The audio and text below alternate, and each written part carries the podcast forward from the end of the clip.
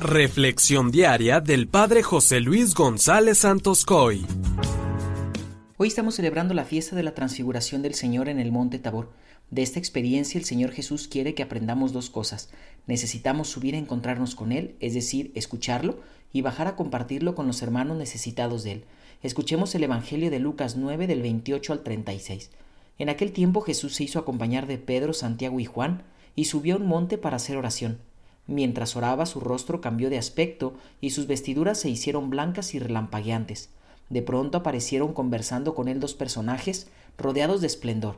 Eran Moisés y Elías, y hablaban de la muerte que le esperaba en Jerusalén.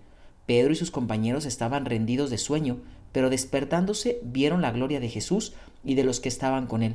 Cuando éstos se retiraban, Pedro le dijo a Jesús, Maestro, sería bueno que nos quedáramos aquí y que hiciéramos tres chozas una para ti, una para Moisés y otra para Elías, sin saber lo que decía. No había terminado de hablar cuando se formó una nube que los cubrió y ellos al verse envueltos por la nube se llenaron de miedo. De la nube salió una voz que decía, Este es mi Hijo, mi escogido, escúchenlo. Cuando cesó la voz se quedó Jesús solo, los discípulos guardaron silencio y por entonces no dijeron a nadie nada de lo que habían visto. Palabra del Señor. Hermanos, sabemos que en la Biblia la montaña o el monte representa el lugar de encuentro con el Señor. Ahí en esa intimidad con Dios, Jesús se transfigura en su presencia y en ese momento se escuchó la voz del Padre, Este es mi Hijo amado en quien tengo puestas mis complacencias, escúchenlo.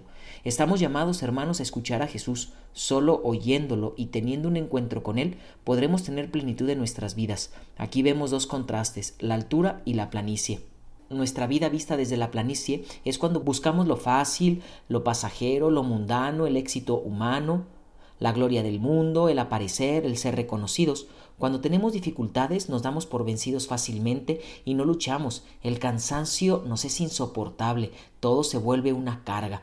Pero cuando vemos nuestra vida desde la altura, desde ese encuentro con Dios, se llega a confiar en la providencia, se tiene seguridad en la guía del Espíritu Santo, las dificultades las convertimos en ofrenda de amor, el cansancio y las cargas serán siempre una oportunidad de conversión.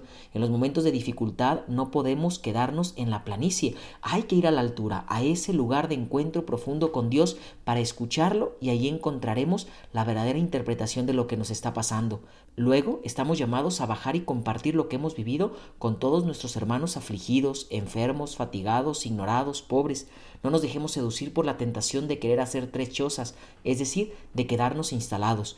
El encuentro con Dios debe impulsarnos a bajar de la montaña y compartir esa experiencia que hemos tenido. Que la bendición de Dios Todopoderoso, que es Padre, Hijo y Espíritu Santo, descienda sobre ti y permanezca para siempre. Amén.